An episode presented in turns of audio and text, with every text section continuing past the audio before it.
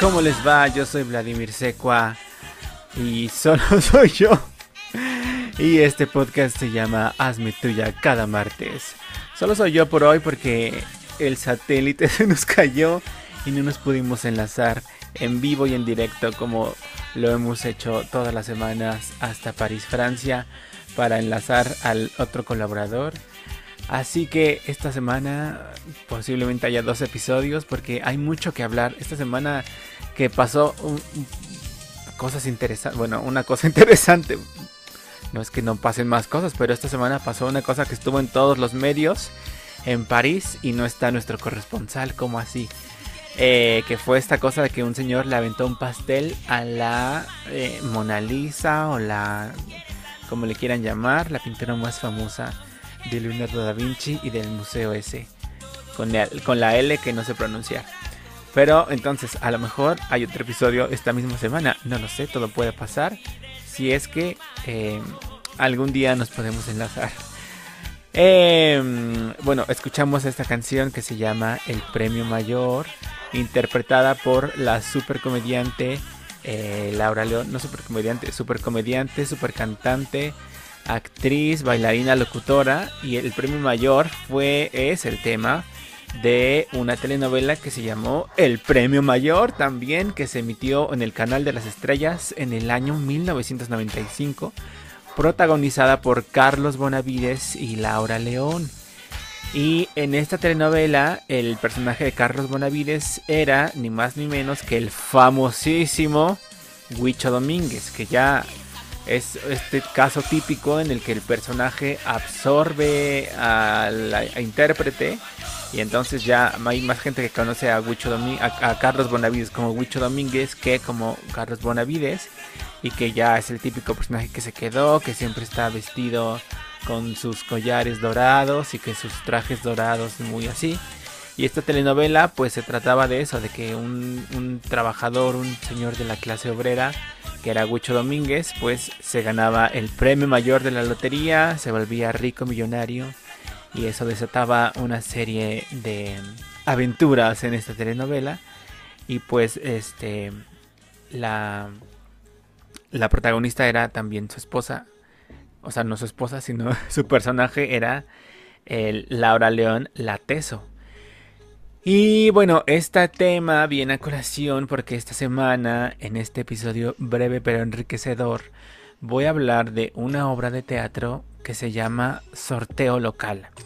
Y trata nada más y nada menos que como el premio mayor, pues de la Lotería Nacional Mexicana. Eh, a ver, voy a empezar con un poco de contexto. A, mí, bueno, sí, de anécdota como siempre.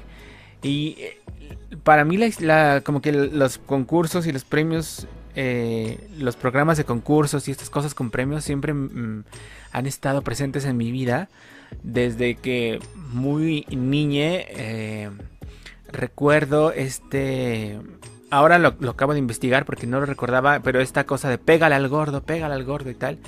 Y sí hay anuncios que pasaban en los noventas de esto de pégale al gordo. Creo, no, no logré encontrar la información suficiente y no le pregunté a mi mamá, pero creo que pégale al gordo era como uno de estos, como los que ahora venden en Oxxo o estos eh, concursos rápidos en los que raspabas y te ganabas algo.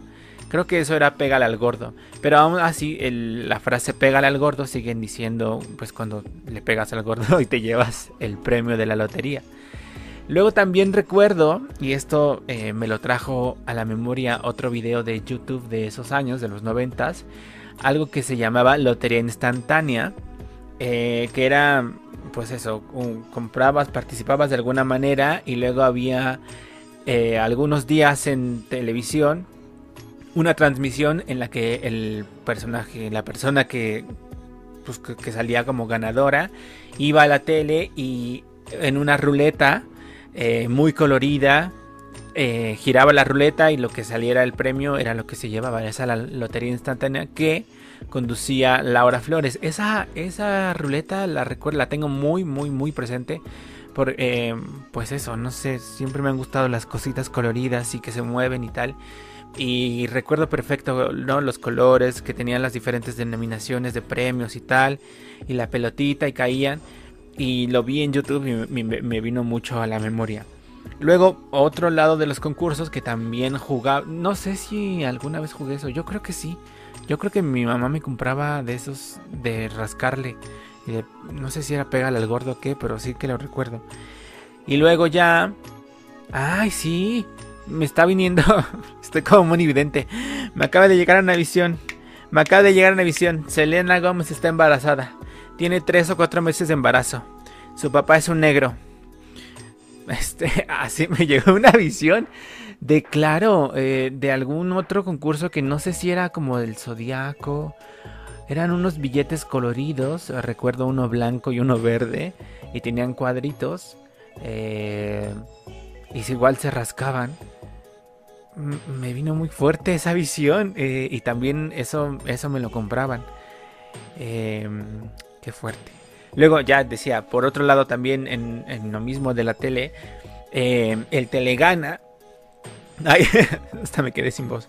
El Telegana, que este era un concurso em, pues que se hacía en TV Azteca, conducido por Andrés Bustamante Ponchito, en el que era un programa, eh, era un programa como de como de encuesta, como de, no encuestas, como de preguntas de cultura general, así que, ¿cuál es, no sé qué, el número de países o algo así? Y había un controlito que tú comprabas en Electra, yo creo, eh, que tenía cuatro botoncitos, que era el, rojo, amarillo, verde y azul. Este, y entonces tú desde tu casa respondías, pero no sé cómo funcionaba eso, que según yo recuerdo, eh, o sea, además era pues tecnología de los noventas. Eh, eh, esos simbolitos del control aparecían, si no mal recuerdo, en tu tele. O sea, tú con tu control estabas viendo el programa y respondías y, em, o sea, con tu, con tu con tu control señalabas la respuesta correcta. Pero luego creo que había que llamar por teléfono para como registrar, o sea, en, realidad el, control era como un pretexto, creo. Y ya tú llamabas y, registrabas tu participación. Una cosa así. Era muy antiguo. Eh, y pues yo tenía como 2, 3 años o 4 años. Eh, de eso también gané premios. Eh, no lo recuerdo. O sea, sí recuerdo, por ejemplo, que, que salía corriendo al teléfono porque en aquellos días de los noventas vivíamos, o sea, mis papás le rentaban a unos tíos, este, y entonces no, no teníamos teléfono y corría yo a la casa de los tíos a hablar para, eh, pues eso. Además, esto, o sea, estoy viendo ahora un video y es como, hay una pregunta del oído interno. ¿El yunque es un hueso o un cartílago? Es una cosa... Ah, claro, era como secuencia de, como secuencia de respuestas Ah, y, la secuencia que estaba correcta, o sea, hacía una serie de preguntas, ¿no? Digamos, cinco preguntas que tenían que ver con el mismo tema. Y entonces tú, tú como que enlazabas las preguntas y si esa secuencia estaba bien, creo que era que ganabas. Em, ajá, entonces les decía que recuerdo que, que salía corriendo hacia el teléfono, yo creo que para, para decir esta serie de respuestas. Y también les estaba diciendo antes, en algún momento, que era una cosa de suerte y que atrevido yo porque eh, ahora me está saliendo un, en el video que estoy viendo que tiene una pregunta de ¿el yunque es un hueso o un cartílago? El, o sea, yo que a los dos años o tres años que voy a saber de eso, si a esta edad no lo sé, me está saliendo el acento colombiano. Em, pero bueno, sí, sí que recuerdo esta parte de los concursos y de emocionar y tal. Me acuerdo que en esos días estaban muy de moda estos em, como limpiadores. Que si no me mal recuerdo eran estos mop Vileda. Que eran esas cubetas que tenían un... Eh, pues eso, ¿no? El, mop. Y ahí lo escurrías y estaba como súper de moda. Y creo que me gané uno de esos. Y otras cosas, según recuerdo. Em, y luego también... Pues no, no directamente, pero sí tiene que ver un poco, pues, los programas de concursos, ¿no? El juego de la oca, eh, el juego de la oca y el juego de la oca, que como habrán dado cuenta, se habrán dado cuenta si es que nos han escuchado desde hace algún tiempo, pues yo básicamente vivo traumado con el juego de la OCA y a raíz de eso con la televisión española. Eh, donde sí que hay una tradición de concursos mucho más clara. Eh, no me acordaba de esto del Telegana y creo que también eso tiene que ver con la televisión después. Por ejemplo, el rival más débil que yo quise participar en el rival más débil, pero no se podía porque el casting era a partir de 18 años y yo en aquellos días pues tenía, no sé, como 10 años o una cosa así. ¿En qué año fue el rival más débil? ¿2003 mm, o 2004? ¿Será? Sí, 2004 debe ser. Pues tenía 12 años. Eh, pero se inscribió a mi papá, pero no nunca lo llamaron al casting. Eh, y eso, como que desde entonces tuve muy presente eso, tal vez por el Telegana, como de, de datos culturales, de cultura general, como datos inútiles que solo en los concursos sirven, pero en México no hay tantos concursos. En fin, todo esto era para decir que los concursos y las cosas que tienen que ver con ganar cosas y ganar dinero me gustan mucho. Y que la lotería... Ah, ajá, la lotería. Luego, ya después, en los años, en los años ya un poco mayores, o sea, esto te le gana y la, al gordo, pues fue como en los noventas, cuando yo tenía como 4, 3, 5 años. Y luego ya lo olvidé. Em, y luego, un tiempo, mi papá y una vecina jugaban mucho a Melate. Los domingos se reunían y hacían. Luego hacían como que cada quien su juego y luego hacían como una en conjunto y ya este eh, íbamos al ese centrito y, registramos el boleto y todo eso. Pero era una cosa ya de ceremonia así ahora también me está viniendo a la mente como bueno evidente otra vez esto eh, un tiempo mi familia se reunía a jugar pirinola los domingos que era como el gran un gran evento porque íbamos todos todos los o sea todos los no sé si todos pero pues varios o la mayoría de los de los hermanos de mi papá y pues los hijos, les hijes, y jugaban pirino, jugábamos pirinola porque también los chicos podíamos jugar y apostaban con monedas de 10 centavos, si no mal recuerdo, o de a peso, yo creo que de 10 centavos. Y bueno, era un gran evento. Ah, las apuestas. Y luego ya yo de grande, hace, mm, no sé, antes de la pandemia probablemente, eh, me encontré con la app que se llama Tulotero, que es una aplicación que reúne varios de estos eh, sorteos que se hacen de lotería, Melate, los de la lotería, el sorteo Tech, bueno, todo lo de Melate que es este Tris, el, esto de Progol, que es como de apuestas de juegos, etc, etc. Y empecé a jugar Tris Ajá, esta app tú le pones, o sea, es como una recarga de saldo eh, con tarjeta de crédito o puedes hacer una transferencia o hasta en Oxxo creo. Te cobran una pequeña comisión por la, por la transacción y ya tienes ahí tu saldo en la aplicación y puedes jugar eh, cualquiera de estos juegos. Yo empecé a jugar el Tris porque pues cuesta un peso el concurso. Bueno, hay distintas modalidades. Puedes jugar la directa 5 que en el Tris sacan 5 pelotitas con números del 0 al 9 y si latinas a las 5 cifras, pues te ganas una cantidad, 50 mil pesos creo. Puedes doblar tu apuesta y te ganas 100 mil y así. O puedes jugar también otra en el que ah, puedes acertar el, primer número o el final y te ganas un peso. O el par eh, inicial o el par final y te ganas creo que 50 pesos. Y ya la directa eh, pues te ganas todo. Eh, sí. Y hay una modalidad en la que puedes jugar siete, o sea, como hacer siete apuestas, jugar la directa, la, par inicial, par final y tal.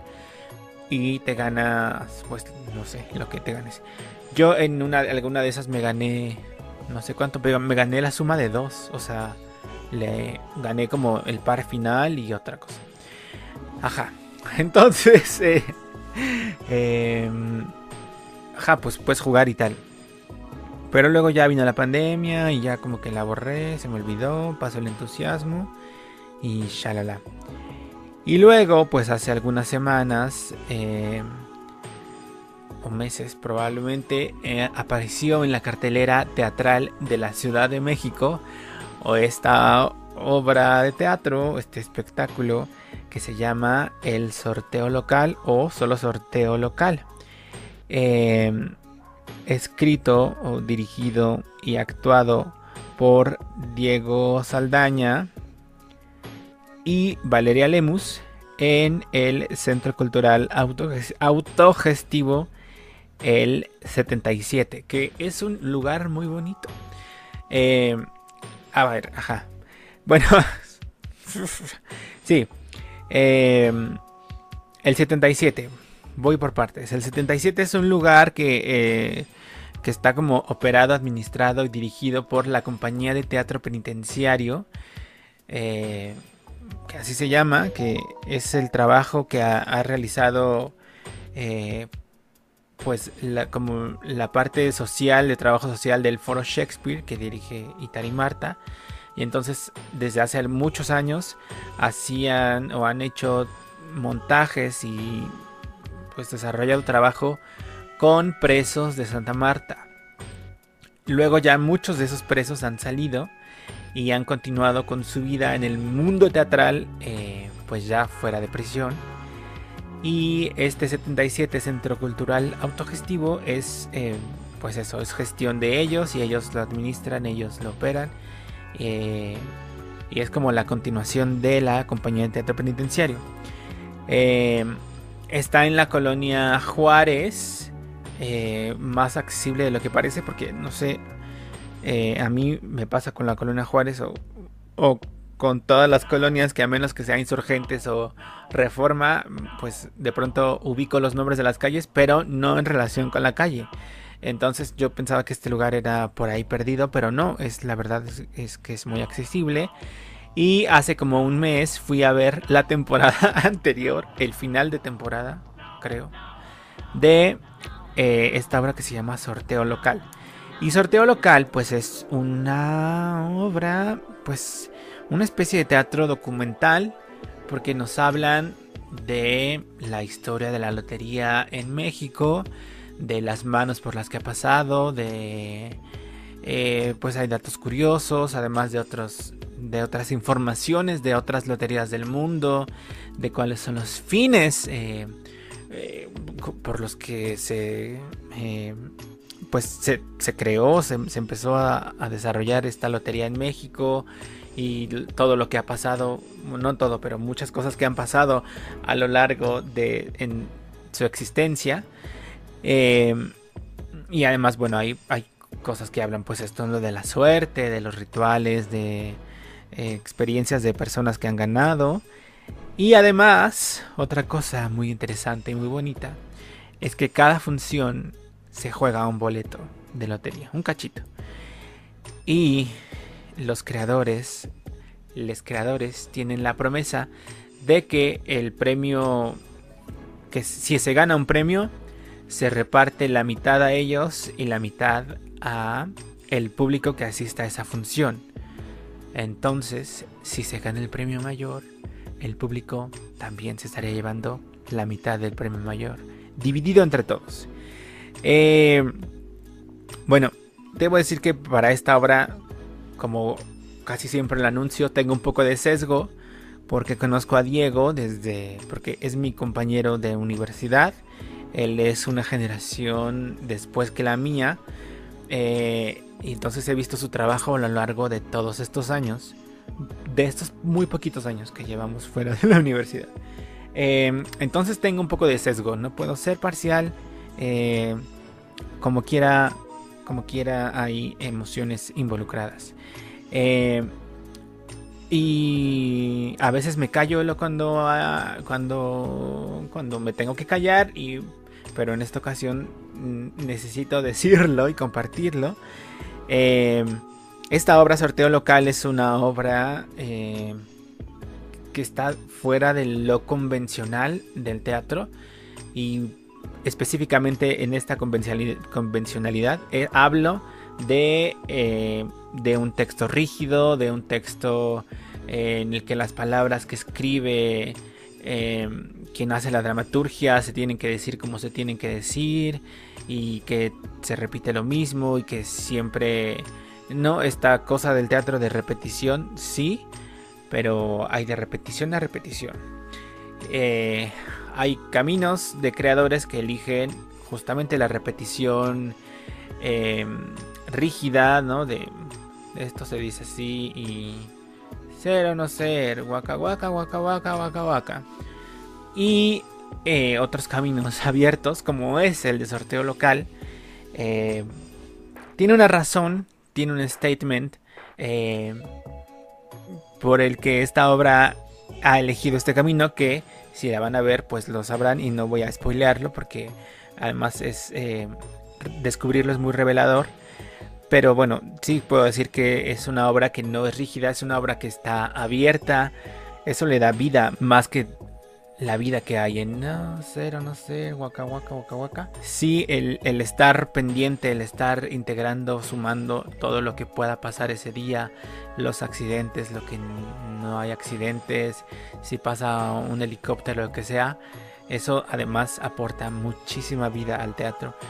Eh, y, la mantiene fresca porque se siente que la gente está ahí contigo, eh, viviendo ese momento muchas veces más que el repetir, ya lo dije otra vez, el ser o no ser. Em, y luego nada, es muy entretenida, es muy divertida, se pasa muy bien, es muy amena. El foro en el que se presenta, que, que según entiendo tienen varios espacios ahí en el 77, este es una caja negra eh, que tiene mejor equipo que otros teatros. Eh, eh, pues eso, es, muy bonito, es muy cercano, la gente, o sea, los tienes aquí casi que literalmente escupiéndote en la cara. Es una pieza que no va de, ay, nosotros hacemos esta gran creación artística y vean mi arte y oh, el arte sino que mm, se lo toma sencillo, se lo toma ligero. Eh, de esas que parecen sencillas, pero que en la sencillez hay mucha complejidad, porque no es sencillo hacer algo tan sencillo. Eh, no sé si me estoy dando cuenta, no sé si me estoy dando a entender. Eh, es algo que ha pasado como por un proceso que hace que sea accesible y digerible para la gente, pero que en la creación no lo es tampoco eh, se las dan de, oh, esta obra cultísima, nosotros somos unos genios, sino es entretenimiento, es amena, eh, es eso, es muy viva, muy, muy viva. Eh, hay interacción con el público, pero no esta interacción de te vamos a pasar al frente para reírnos de ti o para hacer un chiste, tal. sino la gente que pasa al frente es porque se va a ganar algo o se puede ganar algo. El tema que para mí es muy interesante, puede que para algunas personas no lo sea, aunque a quien no le gusta el dinero, eh, la manera en la que Diego y Valeria lo abordan, el, todo lo que nos cuentan, eh, lo vuelve sumamente interesante y, como ellos están involucrados, pues uno también se involucra, creo, invariablemente. Eh, la obra además es divina y asquerosamente frontal. No hay truco, no hay aquí vamos a hacer una magia y te vamos a hacer creer que estamos en un castillo en Dinamarca. No, estamos en el 77. Y eso es muy directa, muy frontal. Eh, como deben ser las cosas, como diría la doctora Anabel Ochoa. Y ya, bueno, para terminar, la temporada de sorteo local está todos los martes y domingos a las 8 de la noche en el 77 Centro Cultural Autogestivo Abraham González 77 en la colonia Juárez. Me lo aprendí de memoria. Eh, el costo es muy accesible, muy, muy accesible. Eh, cuesta menos que, que una botella. que, que una pizza. Eh, ya, bueno, sí, pensé que iba a ser más breve esto.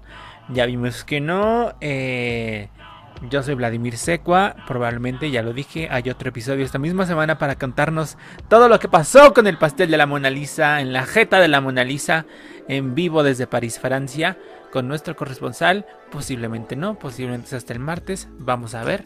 Esta semana sacaba Masterchef, empezó Super Titlán, hay muchas cosas que decir, eh, y bueno, ya. Eh, yo soy Vladimir Secua y esto se llama Hazme Tuya cada martes. Bendiciones, hasta pronto.